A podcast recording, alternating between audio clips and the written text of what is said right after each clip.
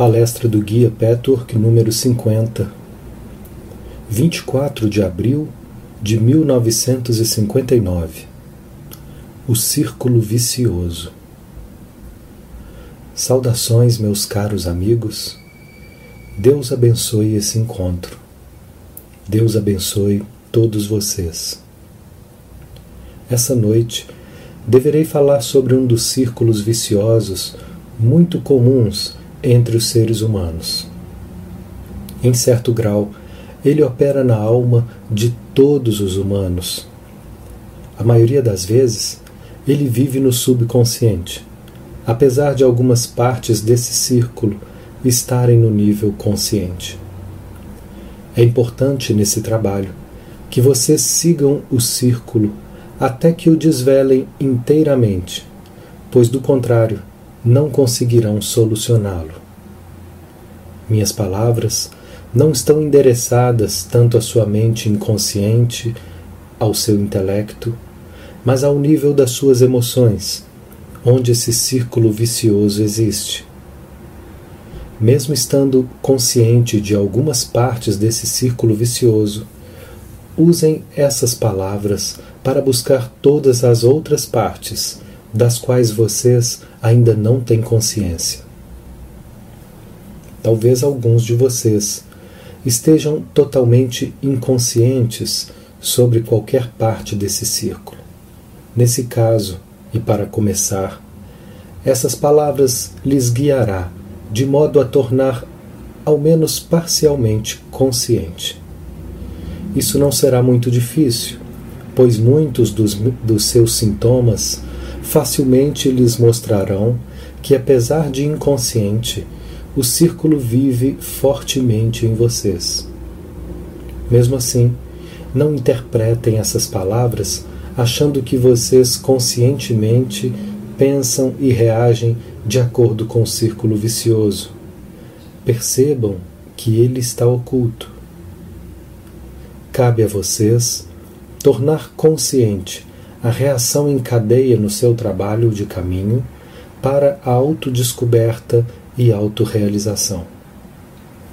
Tornar-se consciente dessas correntes ocultas lhes dará liberdade e vitória.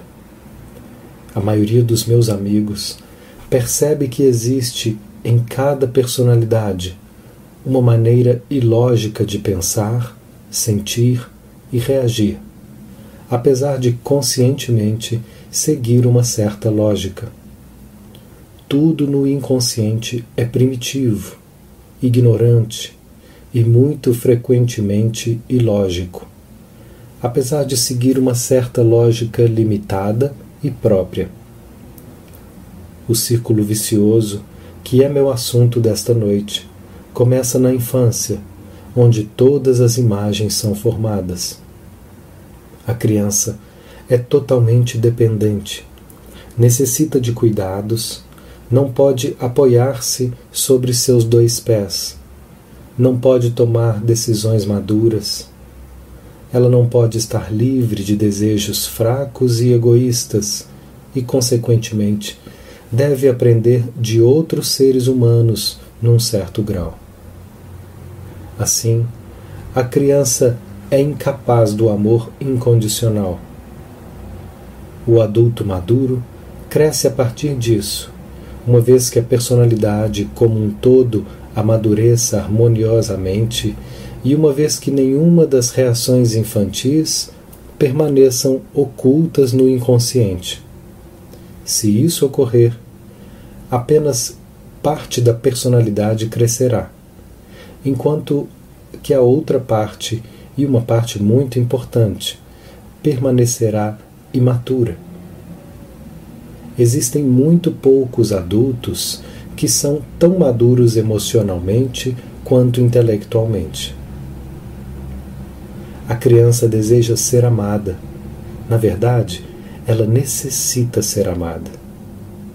Se existe um adulto capaz de proporcionar algo que ao menos lembre o amor divino, o conflito do qual falamos aqui não emergirá. Não emergirá. Mas, mesmo nesse caso, os problemas interiores de uma entidade nunca seriam solucionados, pois nada pode ser realmente solucionado por aquilo que uma outra pessoa faça ou deixe de fazer. É por isso que a vida nesse planeta imperfeito e impuro é necessária para todas as almas que ainda não estão puras. A criança entra em contato com ambientes mais ou menos imperfeitos que trazem à tona seus problemas interiores. Por causa da falta de amor divino, a criança, em sua ignorância, clama por um amor exclusivo, que não é divina nem humanamente possível. O amor que ela quer é egoísta. Ela não quer compartilhar esse amor com os outros, com os irmãos e irmãs, nem mesmo com o outro genitor. A criança geralmente tem ciúmes dos dois, pai e mãe. Contudo, se os pais não amam um ao outro, a criança sofre ainda mais. Assim, o primeiro conflito surge a partir de dois desejos opostos. Por um lado, a criança quer o amor de cada um dos pais exclusivamente. Por outro lado, ela sofre se os pais não amam um ao outro. Como a capacidade de amar de cada genitor é imperfeita, a criança, através de uma má interpretação, pensa que, a despeito da imperfeição, a maioria dos pais é ainda mais capaz de amar do que qualquer outra pessoa. Contudo, a criança sente-se excluída e rejeitada se os pais amam outros. Resumindo, o amor exclusivo que a criança exige nunca poderá ser proporcionado. Além disso, todas as vezes que a criança é proibida de fazer o que quer, e isso serve como prova adicional de que ela não está sendo suficientemente amada. Essa frustração faz com que a criança sinta-se rejeitada e assim gera ódio, ressentimento, hostilidade e agressão. Essa é a segunda parte do círculo vicioso. A necessidade de amor, que não pode ser propiciada, causa ódio e hostilidade contra as pessoas que ela mais ama. Falando de forma genérica, esse é o segundo conflito do crescimento do ser humano. Se a criança odiasse alguém a qual ela, ao mesmo tempo, ama, se ela ama da sua própria maneira e sem desejar amor em troca, esse conflito não emerge. O fato de existir ódio pela pessoa que mais se ama cria um conflito importante na psique humana. É evidente que a criança se sentirá envergonhada sobre essas emoções negativas e, consequentemente, ela empurra o conflito para o subconsciente, onde ele desaparece. O ódio causa culpa, pois a criança foi ensinada muito cedo que odiar é mal, errado e pecaminoso particularmente aos pais, aos quais deve amar e honrar. É essa culpa que vive sobre dentro do subconsciente, que na personalidade adulta causa todo tipo de conflito interno e externo. Além do mais, as pessoas não têm consciência das raízes desses conflitos até que decidam encontrar o que está oculto no seu subconsciente. A culpa tem uma reação maior e, de novo, inevitável. Sentindo-se culpado, o inconsciente diz: Eu desejo ser punido. Assim, o medo da punição emerge na alma, a qual, de novo, é quase sempre completamente inconsciente. Contudo, as manifestações podem ser encontradas em vários sintomas, os quais, se seguidos, levarão finalmente às reações em cadeia que agora descreverei. Com o medo da punição, uma nova reação é acionada. Todas as vezes que vocês estão felizes e sentindo prazer, ao invés disso ser um desejo natural, sentem que não merecem tais sentimentos. A culpa de odiar aqueles que mais amam convence a criança de que ela não é merecedora de nada bom, alegre ou prazeroso. A criança sente que todas as vezes que ela se sentir feliz, a punição que parece inevitável será tanto maior. Consequentemente, a criança, inconscientemente, evita a felicidade, pensando que está pagando pela culpa dessa maneira, e assim, evitando uma punição ainda maior. O fato de evitar cria situações e padrões que parecem sempre destruir tudo que elas mais desejam na vida. É esse medo da felicidade que leva a pessoa a todos os tipos de reações, sintomas, esforços e manipulações de emoções, todos doentios, até mesmo as ações que indiretamente criam padrões que aparecem como se estivessem acontecido involuntariamente, sem que a personalidade seja responsável por elas. Assim, um outro conflito vem à existência. Por um lado, a personalidade está clamando por felicidade e realização. Por outro lado, o medo da felicidade proíbe a realização. Apesar do desejo de felicidade nunca poder ser erradicado, devido a esse sentimento de culpa profundamente ocultado, Quanto mais a pessoa deseja felicidade, mais culpada se sente. Muitas imagens, tanto pessoais como coletivas, são reunidas ao longo do caminho, todas ajudando a fortalecer essa reação em cadeia. Assim, o medo de ser punida e o medo de não merecer a felicidade cria uma reação maior e mais complicada a mente inconsciente pensa: Eu tenho medo de ser punido pelas outras pessoas, embora eu saiba que o mereça. É muito pior ser punido pelos outros, pois estarei então à mercê dos outros, sejam pessoas, sejam acontecimentos, seja Deus, seja a própria vida. Mas Talvez se eu me punisse, ao menos poderia evitar a humilhação, a vulnerabilidade e a degradação de ser punido por forças exteriores a mim. Esses conflitos básicos de amor e de ódio, de culpa e medo, medo da punição, existem em todas as personalidades humanas variando apenas o grau.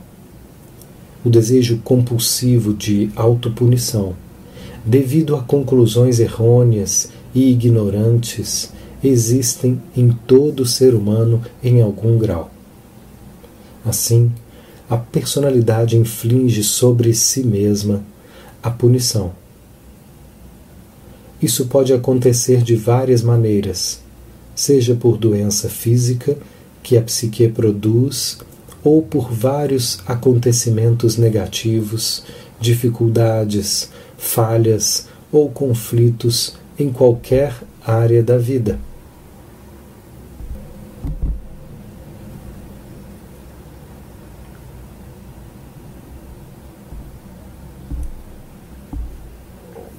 Em cada caso, a área afetada depende da imagem pessoal que a criança formou e sustentou ao longo dessa vida, até que seja encontrada e eventualmente dissolvida.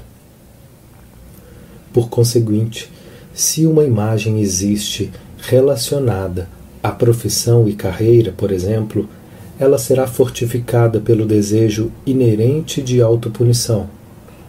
Dificuldades a esse respeito constantemente emergirão na vida da pessoa, ou, se uma imagem atada ao amor e à vida matrimonial existe,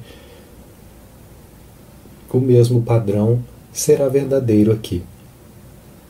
Portanto, se e quando vocês não conseguem ser bem-sucedidos no desejo consciente e legítimo, e ao olhar para suas vidas, descobrem que o padrão de realização do seu desejo consciente constantemente foi frustrado, apesar de vocês não terem nada a ver com isso, apesar de um feito inesperado lhe ter ocorrido, podem ter certeza de que não só existe uma imagem e uma conclusão errônea dentro de vocês, mas que além disso está presente também a necessidade de autopunição.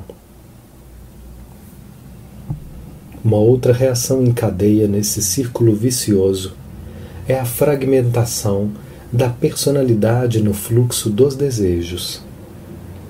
A separação original entre o amor e o ódio, que deu início ao círculo vicioso, causa outras rupturas maiores, como pôde ser claramente visto até agora. Um dos sentimentos conflitantes é a necessidade de autopunição. Contudo, por outro lado, o desejo de não ser punido coexiste. Assim, uma parte oculta interpela, Talvez eu consiga conviver com isso. Talvez eu possa me redimir de uma outra maneira pela minha grande culpa de odiar. A redenção imaginária torna-se um tipo de barganha. O indivíduo o faz, estabelecendo um padrão tão alto para si mesmo que é impossível alcançar em realidade. Essa pequena voz interior argumenta: se eu sou tão perfeito, se eu não tenho falhas ou fraquezas, se eu sou o melhor em tudo que realizo, então posso pagar pelo meu passado de ódio e ressentimentos. E como a pequena voz foi, em um dado momento, reprimida para o inconsciente, ela não está morta, ela ainda está viva no presente.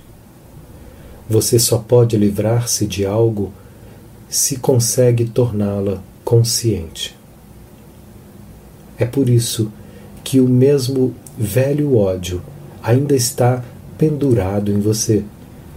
É também por isso que constantemente sentem-se culpados.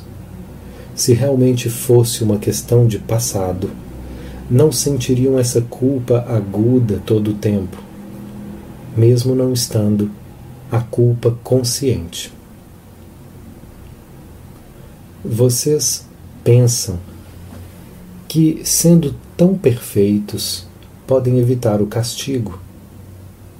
Dessa maneira, está sendo criada a segunda consciência. Na realidade, só existe uma consciência, é o eu superior, que é eterno e indestrutível. É a chama divina de cada ser humano.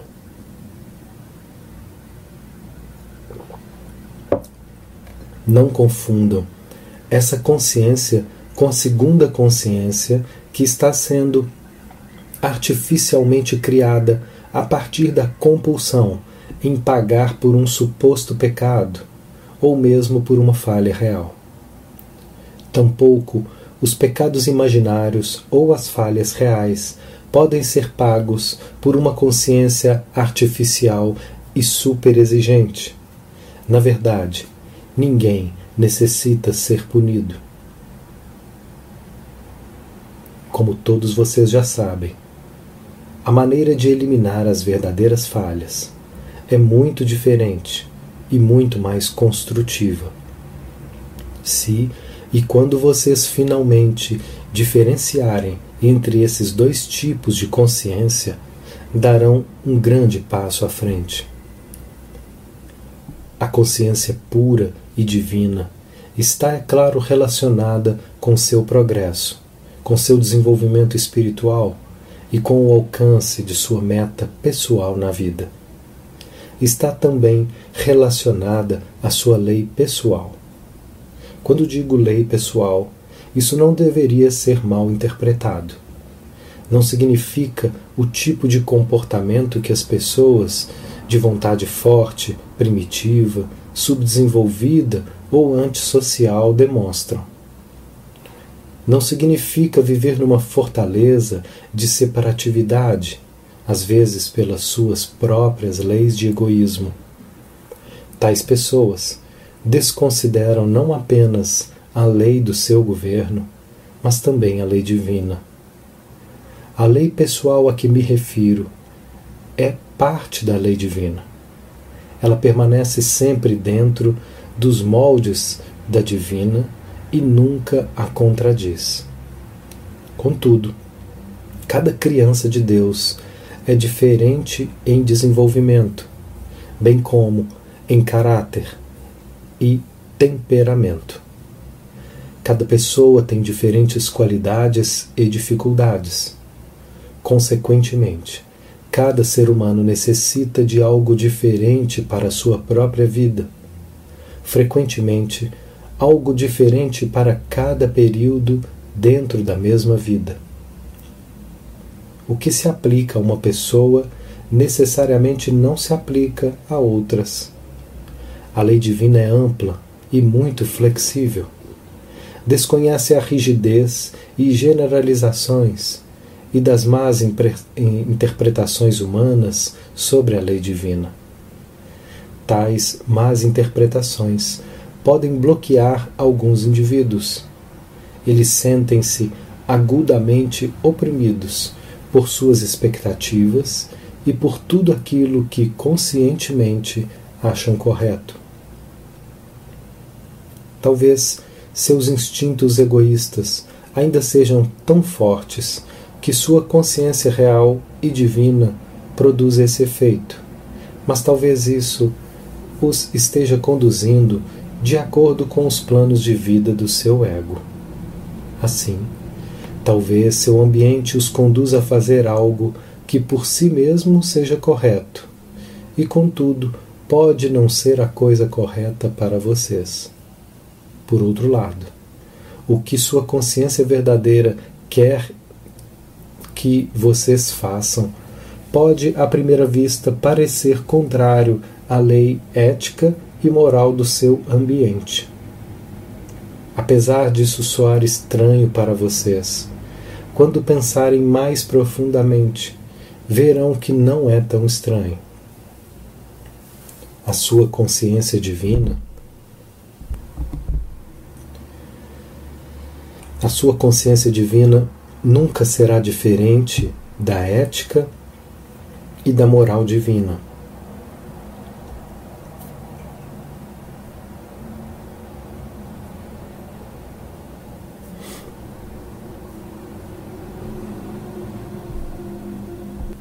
Portanto, se você tem coragem e independência para pensar sobre quais são as morais externas, descobrirão que em muitos casos elas podem, elas podem estar em conformidade com a lei divina, enquanto que em outros casos não.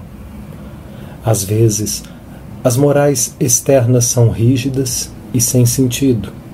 Ao aderir a elas, vocês poderão machucar aos outros e a si mesmos, mais do que seguir do que ao seguir a sua lei divina pessoal.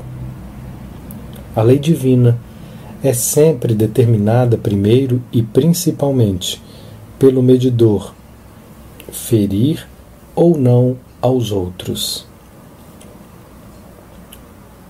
Podem haver situações na sua vida quando é inevitável ferir aos outros. Essas situações emergem a partir da sua ignorância básica. Em tais casos, vocês devem deliberar e pesar cuidadosamente, pedindo a Deus iluminação sobre qual decisão trará menor dor a todos ao seu redor. À medida que ouvem a voz da consciência divina, ela lhes trará paz e liberdade. Deixe-me enfatizar de novo. A sua lei e plano pessoal nunca serão imorais ou sem ética na realidade. Às vezes pode parecer assim, de acordo com os padrões rígidos humanos, que sempre têm tendência de seguir ao pé da letra e não de acordo com o profundo significado. Padrões rígidos da humanidade são sempre, por natureza própria, não divinos e compulsivos, no mesmo sentido da sua segunda consciência artificial, pois aquilo que habita no indivíduo sempre habita na humanidade como um todo. Apenas ao sentir profundamente a si mesmo e apenas através da completa honestidade consigo, a qual vocês já devam ter aprendido num certo grau, é que se pode captar o significado da verdadeira e real consciência que os guiará corretamente se não deixarem que a voz compulsiva da segunda consciência domine a consciência real. Quando a sua consciência real for ouvida, vocês serão liberados, meus amigos, mesmo que sua decisão termine sendo o desejo de suas emoções naquele momento. Aqui está a dificuldade. Não há regras. Num dado momento, a sua consciência divina e real pode lhes dizer que façam aquilo que é incomum, desconfortável e contra todos os seus desejos egoístas. Então vocês esperam que aquela voz interior os alerte contra os seus desejos egoístas.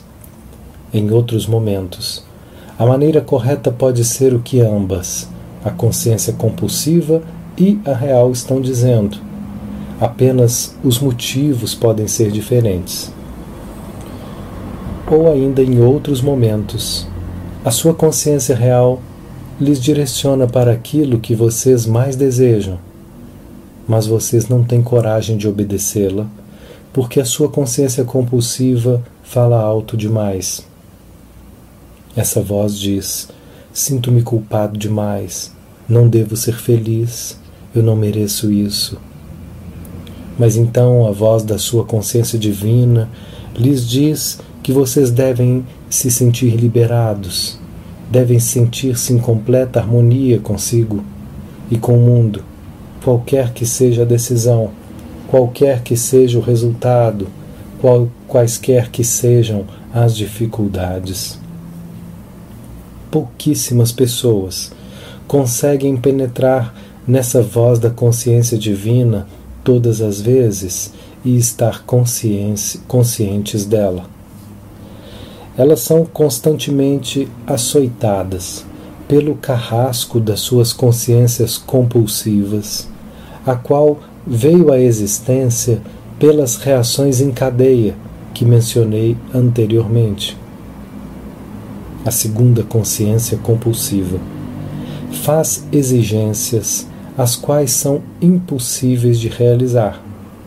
Cada vez que não conseguem alcançar esses padrões, vocês sentem-se desproporcionalmente desqualificados. A cada falha em satisfazer a consciência compulsiva, vocês sentem cada vez mais fortemente que a punição é inevitável. Sentem a necessidade do castigo mais forte do que antes de terem reinventado essa segunda consciência dizem para si mesmos: Se eu nem mesmo sou capaz de ser tão bom e perfeito quanto eu deveria ser para a maioria das pessoas, então como posso ser perfeito com aqueles a quem eu odeio? Frequentemente, sei quanto devo ser punido e desprezado. A barganha que vocês tentaram fazer não funcionou. Nunca poderia funcionar. Assim, o preço que pagam pela segunda consciência é alto muito mais alto que o preço que todos devem pagar para viver a vida saudavelmente. O que acontece quando vocês não conseguem atingir essas metas? Inevitavelmente, o resultado será um sentimento de inadequação e inferioridade. Como não sabem que os padrões da sua consciência compulsiva são irracionais, irreais e impossível de realizar, e como vocês acreditam por trás da sua parede de separatividade, que as outras pessoas são bem-sucedidas nessas tentativas, enquanto vocês são os únicos derrotados, sentem-se completamente isolados, envergonhados, com a sua culpa secreta, não apenas por odiar, mas também por ser incapaz de serem bons e puros vocês podem dizer: é correto e bom tornar-se perfeito. Vocês podem dizer: a consciência divina não deseja essa percepção também? Certamente que aspira. Eu disse antes que às vezes a consciência divina e a compulsiva podem estar lutando pela mesma coisa. Em primeiro lugar, contudo, a maneira como é alcançada difere em cada caso. A consciência divina sabe que vocês não podem ser perfeitos ainda. Ela quer lhes mostrar, passo a passo, como atingir a perfeição gradualmente, aceitando a si mesmos como são agora, sem culpa ou medo.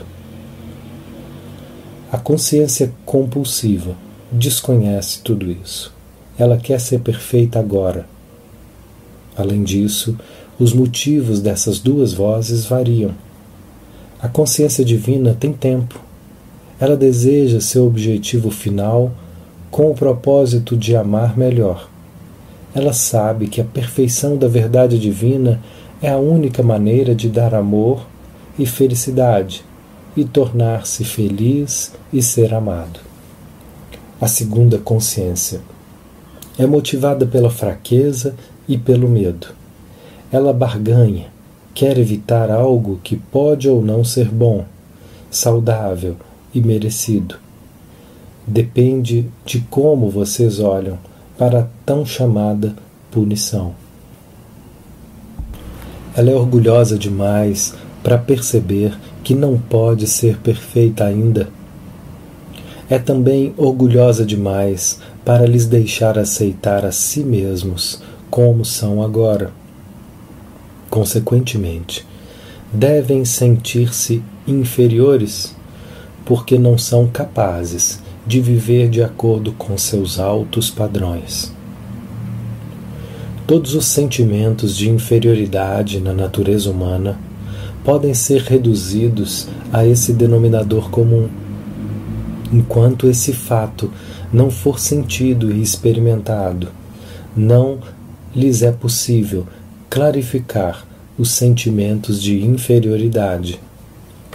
Vocês devem desvendar todo o círculo vicioso e ver a sua irracionalidade. Devem passar pelas emoções que fazem com que esse círculo seja criado. Apenas então dissolverão essa reação em cadeia, ponto por ponto, e criarão novos conceitos dentro do seu eu emocional. Quaisquer que seja as racionalizações usadas para explicar os seus sentimentos de inferioridade, elas nunca são a causa real. As outras pessoas podem conseguir obter sucesso de uma maneira ou de outra mas isso por si mesmo nunca deveria lhes fazer sentir inferiores. Sem os seus padrões artificialmente altos, vocês não sentiriam a necessidade de ser melhores ou tão bons quanto os outros em cada setor da vida. Poderiam aceitar com equanimidade que as outras pessoas são melhores ou fazem melhor em algumas áreas da vida, enquanto que vocês têm vantagens que a outros podem faltar. Vocês não têm que ser tão inteligentes, tão bem-sucedidos, tão bonitos quanto as outras pessoas são. Essa nunca deveria ser a verdadeira razão para os seus sentimentos de inadequação e inferioridade. Essa verdade é sustentada pelo fato de que vemos as pessoas mais brilhantes, mais bem-sucedidas e mais bonitas frequentemente acalentando os piores sentimentos de superioridade do que aqueles que são menos brilhantes, menos bem-sucedidos ou mais feios. Essa inadequação e inferioridade servem para você fechar mais ainda o grande círculo vicioso. Novamente, a sua pequena voz inconsciente interpela: Eu falhei. Sei que sou superior, mas se eu pudesse receber, receber uma grande quantidade de amor, respeito e admiração de outros, isso pareceria com a mesma gratificação que originalmente busquei na infância e a qual me segurou no passado, consequentemente, me levando a uma posição de ódio e criando todo esse círculo. A admiração e respeito de outros seria também a prova de que eu estava correto, pois é impossível receber agora o que os meus pais me negaram. Isso também mostrará que eu não sou tão inválido quanto eu suspeitava quando falhei em viver de acordo com os padrões da minha consciência compulsiva. Naturalmente, esses pensamentos nunca são racionalizados conscientemente. Contudo, essa é a forma como as emoções discutem sob a superfície. Assim, fecha-se o círculo onde ele começa, e a necessidade de ser amada e admirada torna-se muito mais compulsiva que originalmente era. Todos os vários pontos dessa reação em cadeia tornam a necessidade muito mais forte. Ao lado disso, existe sempre uma suspeita de que o ódio é injustificado. O que é, na verdade, mas num sentido diferente. A personalidade inconscientemente sente que, se tal amor realmente existe, então a criança estava correta e seus pais, ou quem quer que seja que não lhes deu esse amor, estava, estavam errados. Assim, a ânsia de amor torna-se cada vez mais obstinada e tensa, com motivos fracos, não saudáveis e completamente imaturos. Com, como essa necessidade nunca pode ser preenchida, quanto mais isso se torna aparente, maior fica a culpa. Todos os pontos subsequentes no círculo vicioso tornam-se piores à medida que a vida passa sempre criando mais problemas e conflitos. Apenas quando vocês desejam amar de uma maneira madura e saudável, que não encubra os motivos doentios, e apenas quando estão desejosos por amar na mesma intensidade que desejam ser amados, e, consequentemente, aceitando os riscos da vida, é que o amor poderá vir. Se lembrem que a personalidade doentia, na qual esse círculo vicioso é forte, nunca pode aceitar o risco, enquanto ela continuar a desejar o amor infantil e imaturo.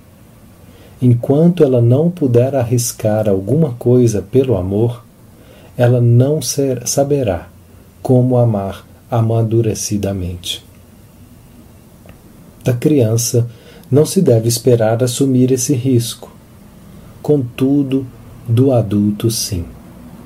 A criança interior tem apenas o desejo imaturo e a ânsia do amor e quer ser amada e mimada, cuidada e admirada, mesmo pelas pessoas a, a quem ela não tem a intenção de amar em retorno. Em algum grau, a proporção entre o seu desejo de dar e a compulsividade para receber é muito desequilibrada. Por causa dessa injustiça básica, tal esquema não pode funcionar. Pois a lei divina é sempre justa e equilibrada. Nunca se recebe mais do que se investe. Quando investimos livremente, sem motivos fracos e compulsivos, pode-se não obter de volta o amor na mesma fonte em que você investiu, mas, eventualmente, ele deverá fluir para você, dessa vez, num círculo benigno.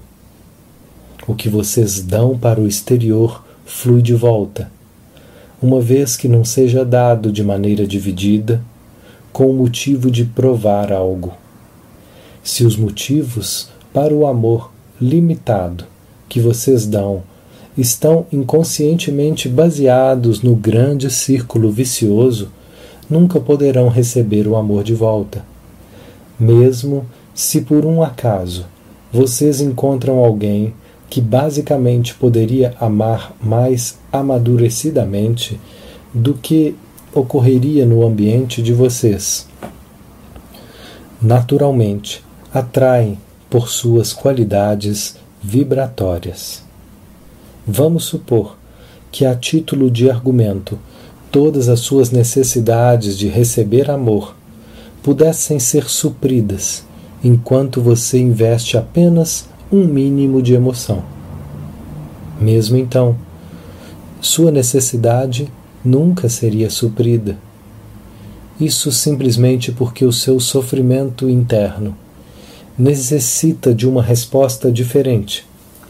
O amor que vocês anseiam, com a ideia errônea de que ele o equilibrará, não é a resposta. Em outras palavras, vocês buscam um remédio que não é o remédio para sua doença. Assim, sua fome de amor permanecerá e nunca será saciada. É como um poço sem fundo. Assim, o círculo se fecha. É sua tarefa nesse caminho descobrir esse círculo dentro de si, experimentá-lo, particularmente no que diz respeito a onde, como, quem e para quem isso está dirigido dentro de vocês. Tudo isso deve tornar-se uma experiência pessoal antes que vocês possam dissolvê-lo. Se vocês deixam esse círculo ser apenas um conhecimento intelectual, sem revivê-lo emocionalmente, o conhecimento não o ajudará. Repetindo, se não conseguem identificar os vários pontos do círculo vicioso nas suas emoções, a existência da reação em cadeia será apenas uma outra parte de conhecimento teórico que vocês absorveram, inteiramente separada de suas emoções. Consequentemente, uma vez que descobrirem esse círculo no seu trabalho pessoal, vocês podem rompê-lo, mas apenas após perceberem onde estão as premissas errôneas. Após perceberem onde estão as premissas errôneas, terão de ver que, como crianças, tinham razão em abrigar certos sentimentos, atitudes, necessidades e incapacidades que agora são obsoletos. Devem também aprender a ser tolerantes com as suas emoções negativas. Têm de compreendê-las. Vocês têm que descobrir onde se desviaram nas suas tendências, exigências e desejos emocionais do seu conhecimento consciente. Vocês devem saber perfeitamente bem, e até mesmo pregar, que tem que dar amor e não estar preocupados em recebê-lo. Mas todos vocês, nas suas emoções, ainda desviam-se de tal conhecimento intelectual. A discrepância deve se tornar plenamente consciente antes de esperar romper o círculo. Apenas após ter percebido e completamente absorvido tudo isso, e após terem pensado sobre a irracionalidade de certas emoções até então ocultas, é que começarão a mudar lenta e gradualmente. Quando vocês não esperarem que elas mudem, no mesmo instante em que compreenderam a sua falta de racionalidade. A mudança virá ao compreender o tempo perdido e ao compreender quão limitadas pelo hábito estão. Se vocês descobrem as suas tendências errôneas, após terem descoberto as suas infantilidades, somente então é que essas emoções lentamente começarão a amadurecer. Até agora, não perceberam que as suas emoções frequentemente chamavam pelo desejo de receber mais do que estavam aptos a dar. Elas também insistiam que vocês fossem amados exclusivamente. E ainda vivem, inconscientemente, com a conclusão errônea de que se um ente amado ama outra pessoa, ele ou ela necessariamente os amará menos. Tudo isso é imaturo e está baseado em conclusões inteiramente errôneas. Apenas ao trazer essas reações emocionais à consciência é que perceberão isso. Então, tornar-se-ão conscientes, ponto por ponto, do grande círculo vicioso. Após as emoções terem vindo à superfície, vocês serão capazes de pensá-las completamente, considerando como e por que elas foram geradas. Quando vocês as enfrentam, sua ignorância, egoísmo e imaturidade, sem ficar envergonhados, e aplicam nelas seus conhecimentos conscientes, mostrando a si mesmo, cada vez que recaem no hábito emocional velho e negativo. O seu subconsciente gradualmente revela cada vez mais conclusões. Cada ato de reconhecimento lhes ajudará a romper o círculo vicioso pessoal. Assim vocês tornar-se-ão livres e independentes. A alma humana contém toda a sabedoria, toda a verdade lá no fundo, mas todas as conclusões errôneas encobrem isso. Ao torná-las conscientes e então trabalhando-as ponto por ponto, finalmente será alcançada a meta do desenvolvimento da sua voz interna de sabedoria, que lhes guia de acordo com a consciência divina, de acordo com seu plano pessoal. Quando as leis divinas, em geral também as leis pessoais, são violadas em suas ações externas e internas, a sua consciência, consciência divina os conduz inexoravelmente a um processo cujo objetivo é restaurar a ordem e equilibrar a sua vida. Situações ocorrerão semelhantes a um castigo, contudo são o remédio para lhes trazer ao caminho correto.